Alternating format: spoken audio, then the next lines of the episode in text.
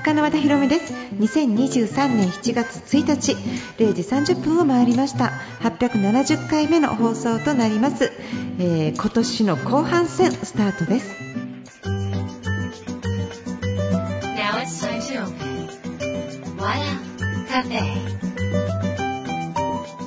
改めまして FM 富士をお聞きの皆さんこんばんは。和田カフェのオーナー和田博美です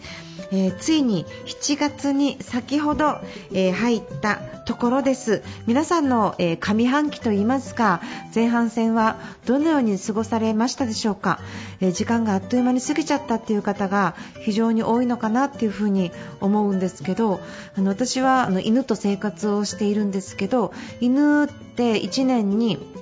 5年年を取るって言われてるんドッグイヤーですよね。まさに5年年を取るということはこの1ヶ月で5ヶ月分とかね5倍だとか思うとねそうするとこの半年で2.5歳年取ったのかってその時間感覚の速さということはなんかこうこうもしかしたら1ヶ月前にできたことができなくなっちゃうもう11歳なんでね。なんかそういうこととか最近すごくよく眠るようになったりとかお散歩の時間が短くなったりとかしているのもこの私が気づかない時間私にとってはゆったりした1時間が彼女にとってはあっという間っていうかそのあっという間感半端ないですよね。だからそんな風に思うとなんかこのあっという間だなって思いながらも今犬のいびきむっちゃ入ってますけど今の収録事務所でやってるんですけど連れてきてるんですね。それで横でちょっとガーガー寝てるんですけど、そんな風になんかこのあっという間って言いながらもこうなんか今日の一日ってちゃんと生きたかな？今日の一日はどんな風に自分はこの結果を出せなかったとしてもあの何を考えてどんな風に未来の自分に貢献したかなっていうことをあっという間だからこそ考えていかないとこれはねもう巻き込まれるわってスピードに。でなんか置いてかれそうな気がする。なんかこう自分だけ何も終わってないのに時間だけが私を置いてきましたみたいな。だから焦るとかそういうね何焦って何かをしてくださいっていうわけじゃないけどまあ早いなって思われるであれば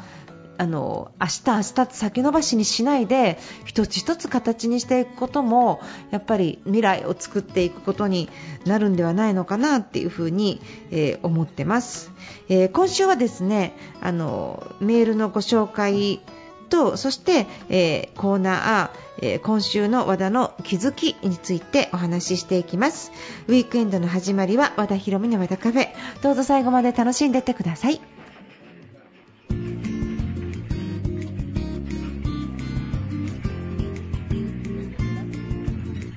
Creepy Nuts で伸びしろでした。和田博美の和田カフェ。それでは番組に届いたメールをご紹介します。ラジオネームシャケノさんです。はい、えー、和田さん、こんばんは。こんばんは。年内中に自分のやりたいことを仕事にしようと一念発起しコンビニのバイトを辞めてイラストレーターのアルバイトをスタートしました。あと今車の教習所に通っています。毎日忙しくなりました。そしたら他のところからもデザインの仕事が舞い込んできました。動くことって大事ですね。和田さんのツイッターで背中を押されて今頑張ってます。応援お願いします。ということで鮭野さんありがとうございました、えー、人生の時間をねすごい大事に使われてるみたいですね。こういい情報をありがとうございます。えっとあのよくなんかお片付けとか断捨離とかなんかそういうその物を捨てるといいってあのあるじゃないですか。それってま風水的に言うと捨てた後にそこに新しいスペースができて新しい空気や気配とか出会いとか新しいものが入るって言われてるんですね。であの今アルバイトを辞めてってことなんだけど結局その私たちっていつも、うんとこの服もう1回着るかもしれない。これってもう1回使うかもしれないっていう気持ちとかこれってちょっと残しておいた方が今いいかもしれないとかこれってやっておいた方がいいかもしれないって多分私保険だと思うのね。で私たちっていろんなことに保険かけたがるじゃないですか。万が一これがダメだったら万が一ここで稼げなかったら。でその保険をかけてしまうことってもちろん例えばお笑い芸人さん目指しててバイトで食いつなぐっていうのあるからそういうバイトをやめた感じじゃないじゃない？これは絶対続けていくけど生活のためにっていうわけではなくてなんか一本でやっていこうって決めたっていうことって、まあ、生活は他になんとか成り立っているけれども収入がっていう意味だと思うんですね。生活のためっていうわけではなくてじゃないとやめられないから。でそういう時にこうスペースができたりするとやっぱりチャンス来るんだと思うんですよね。なんかこの覚悟みたいなもの。だから私もね保険かけるなんかこう私も捨てられないものとかこの間も何回も何回も洋服捨ててるんだけどなんかねその洋服を捨てる時に姉が横にいるのね。で姉がそれはもらうとかこれは売るとかこれ人にあげるとかって判断をするからこう姉が横にいる時に大体洋服の整理してペッペって掘っていくんだけどあのこれまだ着れるんちゃう？これいいやつやん。残しといたらまだ着るで。でも私捨てるつもりなのにこの姉に押されて無理やり保険かけられるの。あんたもうすぐ死ぬかもしれんからこれ持っときみたいな感じですよね。でお前お前に私の命預けてんのかって思うんですけどそうやってなんかこうこの間、本当先日ですよ。そうやって姉の手から戻ってきたブラースがかかるんですもう1回。でこれ何みたいな感じなんですけど要はそのそうやってもしかしたらまだ使うかもしれない。万が一似たようなものがあったらとか何かの恐怖心みたいなものが物を残すとかっていうことにつながっていくんだろうなみたいにちょっと思ってます。だからなんかコンビニのバイトを辞めたらどんどん仕事が入ってきたというのも何かこれがなくても大丈夫と思えたんでしょうね。でそれは最初は怖かったかもしれないけど怖いとかこれがバイトやってないと私も、まあえっと、一文なしではないけど生活とかね例えば自分のお小遣いとかがなくなっちゃうみたいな気持ちが万が一なくなってもいいから自分の好きなことだけやっていこうみたいな風に一回捨てるとその捨てたスペースになんか最初はすぐに入ってこないんだけどなんかそれでも信じてやっているとそれがなんかこう展開していく感じがします。だからいろんなことで世の中不安なことが多いけどやっぱり保険はかけない方がいいのかなと思います。ただ仕事を辞めて起業しますっていう方には辞めないで副業しろって私アドバイスすることがあるからえそれって言ってること違うんじゃない？それって保険じゃないって思われるかもしれないんですけど、えっと、ある程度準備をしなきゃいけない人もやっぱり世の中にいるんですね。それは、えーと、家族をお持ちだったりとかその生活費そのものが本当に大変になるとかこれからされるその選ばれる副業が全くの素人だったりとか要はお笑い芸人さんでもそのアルバイトしながらでもずっと下積み積んでるじゃん下積みなくっていきなり1本かよみたいな時は下積みのためにこっち残しといてたらみたいな感じですね。ただ今回、えー、鮭野さんというのは今から仕事が来てるってことはずっとやってきた実力があるけれども不安定だからアルバイトされてたわけじゃないですか。そうですよね。そうするとそうもう下積みしてきたので下積みしてきたのでもうそろそろそんだけ下積みしたから副業からメインに変えちゃってもいいんじゃないっていう時期そういう時は思い切って捨てた方がうまくいくのかなっていうふに思います人間ってやっぱり不安になっちゃうからこれがないとあれがないとって思うかもしれないけど大体の場合それがなくてもちゃんと今まで頑張ってきた人であればほぼほぼ大丈夫だと思うのでなんか冒頭でもね人生の時間があっという間だなというふに過ぎ去る時間あっという間だなというふに思ったんですけど人間って本当にあっという間に年取っちゃうんですよね。でうん人生100年時代とかっていうと50過ぎてから半分ですよ。どんだけ年取ってからの時間長いの？若い時期なんてあっという間でしょ？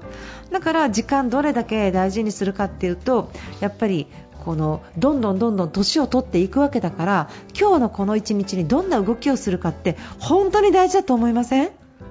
でその本当に大事なことをこうやって好きなことだけに没頭する時間を有効に使ったっていうのはやっぱり勇気のいる行動だったかもしれませんけどその根拠が今まで下積みをして練習してきた頑張ってきたじゃないと,、えーと、イラストすぐ描けないですもんね。だか描けるようになっている自分だからこそそういうチャンスが巡ってきたその要は、えーと断捨離というか捨てるタイミングがベストだったんだと思います。だから素晴らしい結果に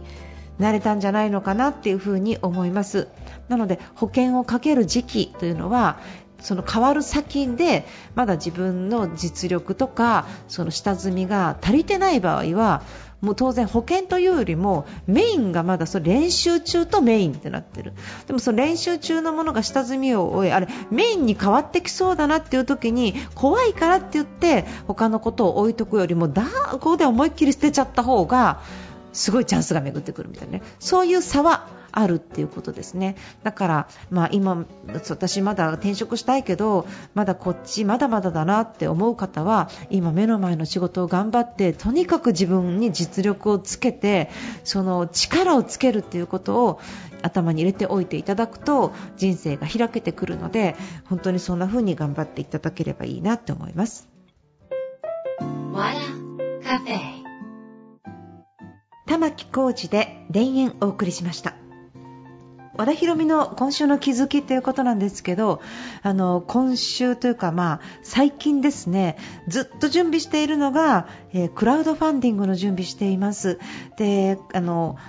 3月にですね小説宝物私が書いた小説の宝物を、えー、舞台化して中野の小さな小さな小劇場で4日間5公演日曜日だけ2回、えー、約350名ぐらいの方日々満員でね来ていただいて本当にそのたくさん声をいただいたんです。あの、まあ、応援してるから。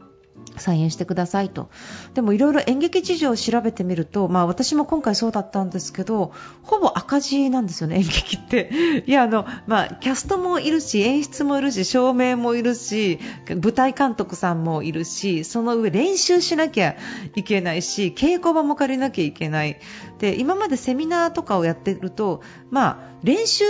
のために場所借りたりとか練習しないんですけどないしそんなに舞台監督とかそういう照明とかも、まあ、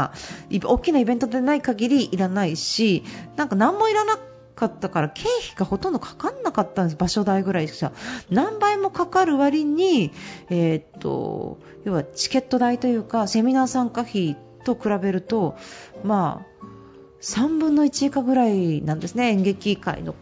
相場っていうものが。だから、こんなに時間かけて、これだけ時間を投資してやってもこんなもんかみたいな。で、これをやり続けたら、会社倒産するし、私貧窮するだろうなみたいな。でもやり続けるためにどうしたらいいかっていうと、まず、その、こういう世界の問題を気づいてもらいたいと思ったんですね。これがね例えば、えーと、政治的な話にも絡んできちゃうことかもしれないからあのデリケートな問題かもしれないけど例えば、えー、文化に対する日本の投資みたいなものっていうのが、まあ、韓国の10分の1以下だったりとかしてすごくその、えーと、補助金が下りるのが遅かったりじゃ補助金出そうと思っても赤字前提じゃないと出なかったりとかするっていう問題がいろいろあるっていうことにちょっと気づいてお芝居やってる人が結構赤字でやってるっていうことに気づいた時にもうお芝居とか、まあ、音楽とかも含めて芸術とかその文化みたいなものがになんか予算が回らないっていうのはなんか人間の大事な部分を失ってるのかなってちょっと思ってそれで今回お芝居とかそういう世界の文化とか芸術とかにお金をかけていくっていうことの気持ちとかっていうのを、まあ、変えていきたいなって。でそれは自分自身もすごく思ったことでなんかね私ずっとセミナーとかやってるじゃないですか。でそうすると2万とか3万1人参加費っていうのを、まあ、もっと高いのもあるんですけどそういうのを作るんですね。でそうすると、まあ、地方からとかリアルがまだ大丈夫だった頃って本当にスーツケース持ってきてくれる人とかすごいいてお金出してくださる。でなぜかっていうとそこには明確な訴求があるからでこれを学んだら売れるようになるとか人気が出るとか仕事で結果が出せるとかってその明確に自分に何らかのメリットがあるっていうのが明確だったのね。でもお芝居が5000円のチケットでどうですかって言った時にその3万円よりも人が集まりづらかったっていう経験を今回したの。値段じゃなかったんですよ。何かっていうと文化とかアートっていうものはよくわからない。絵を見たところでお芝居を見たところで私の給料が上がるわけじゃないじゃないっていう感覚がまあ、あのビジネス。そこで気づいたっていうことは、まあ、ビジネスはお財布を豊かにするけど文化っていうのは心を豊かにする人生を豊かにする。その人生を豊かにするっていうところになんかお金をかける価値。人生を豊かにするんだよっていうところの言葉がまだ届いてないんだと思ったの。こんなに私自身はお芝居するの大好きで小説とかも大好きでカルチャーがすごい好きでそれが好きで私売れるようになってるし文章も書けるようになったんですよ。で人の気持ちが分かるっていうのもビジネス書とかビジネスの勉強ではなくって小説とかその文化から得ているものだからカルチャーってやればやるほどその財布も心も豊かにするものだって自分は思ってるんだけどそこのメッセージ性弱いなっていうのを今回すごく気づいてなんでそのお芝居この全てやってるそのカルチャーの方とかお芝居やってる方にも貢献できるようにそういうメッセージをまず届けようと思いました。でそういう意味でそれを届けていくにおいて、まあ、クラウドファンディングでお金集めたらじゃ今度その私の小説の宝物って、まあ、えー、と親が家にいない家庭で私が育っているので、まあ、冒頭からずっと母親がスナックに行くんですけどそのスナックに行く前に慌てて作ったご飯ラップがかかっているご飯を、まあ、1人でもしくは姉と一緒に食べるシーンがずっと出てくるんですね。でその時に、まあえーと、これは、えーと、人弁さんとか食に携わる企業様とお話をしてて気づいたことなお互いその場で気づいたんだけどこれってステレオタイプじゃないけどなんかこういう食べ方ってあるよねってここにも幸せってあるよねって。でもなんか CM とかそういうのって家族団らんで食べなきゃいけないとかそれが一番の幸せだっていうそういうそのステレオタイプで押し付けられた情報の中でそれを子供が見た時に僕はお父さんいないから団らんがない一家団らんがない僕のお母さんシングルマザーで夜働きに行ってるから1人で食べてるから一家団らんの食事がないっていうことがそれが素晴らしいって言えば言うほど食の多様性だけ遅れてる感じがするんですね。あのいろんな家族とかいろんな育て方とかがある中で今更家族団らんが一番幸せっていうメッセージ流し続けるとそうじゃないその他多くの人はみんな不幸になっちゃう。でそういうことも含めてその宝物で描いた世界は私は決して不幸じゃなかったので寂しい思いをしたかもしれないけどそういう私自身はちゃんと育ったと思っているのでそういうことも含めて新しい職っていうのも伝えていきたい。なのでクラウドファンディングではなんかその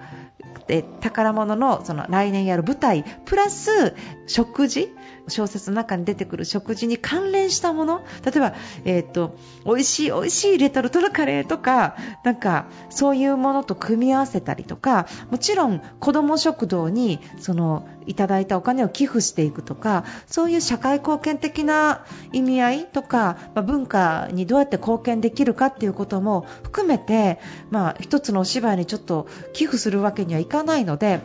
こう自分が好きなところどんな風にコラボできるかなっていうのをちょっと考えてあのやっていければいいなっていう風にあの思ってクラウドファンディングをやるんです。もちろんクラウドファンディングの中には私と一緒にご飯を食べる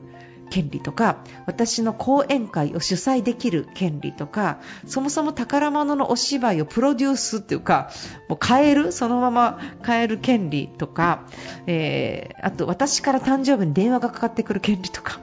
生声です。とかねそういうのいろいろ作っていこうと思ってますとにかくその楽しく参加された方が盛り上がってなんか自分はお芝居の世界ってこうだったんだっていうのを知っていただく今回お芝居やってみて私のお友達とかいろいろ誘ってるんだけどお芝居初めて見る人友達関係8割いました。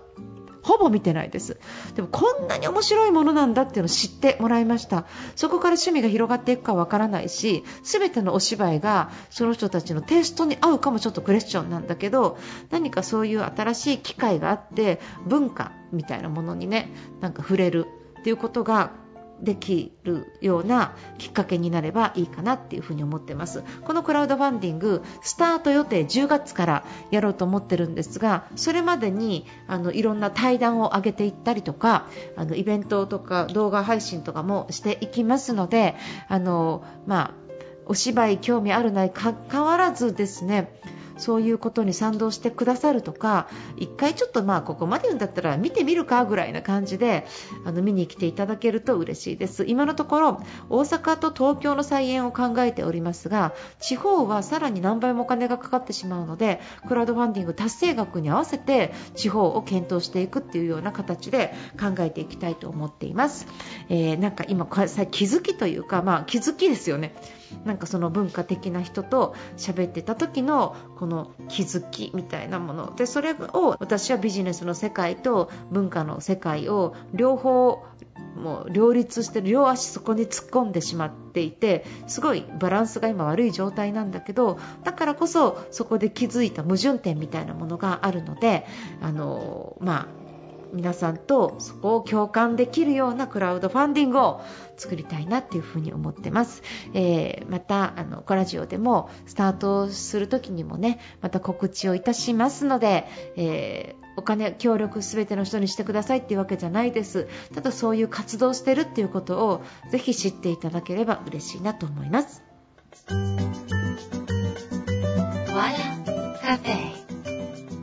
和田ひろみの和田カフェ、えーここでお知らせと言いますか、えっと、YouTube あんまりやってなくてなんでやんないんだやんないんだって言われるんですけど私ラジオに一生懸命なので あのラジオを一生懸命させていただいてます。小説の方は2冊目がまだ8月って8月無理そうですね。なんか初稿上がるの遅いし。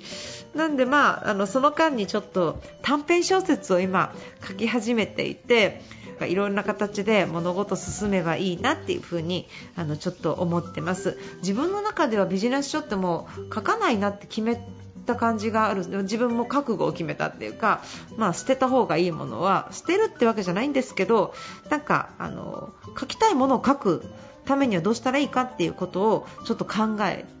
まあ、そんな風に動いています。なので、まあえーと、皆さん新しい本が出たらぜひ読んでください。またラジオ和田カフェでも、えー、発表いたします、えー、ということで番組ではですね皆さんからのメールをお待ちしております。アドレスは wada.fm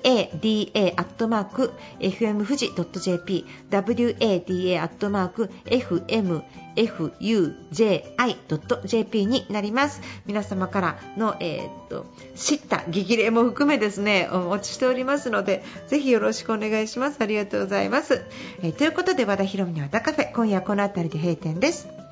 今週1週間、えー、働かれた方本当にお疲れ様でした、えー、まだお仕事されてる方、えー、ぜひ頑張ってください。そして来週もまた素敵な1週間になりますように。お相手は和田博美でした。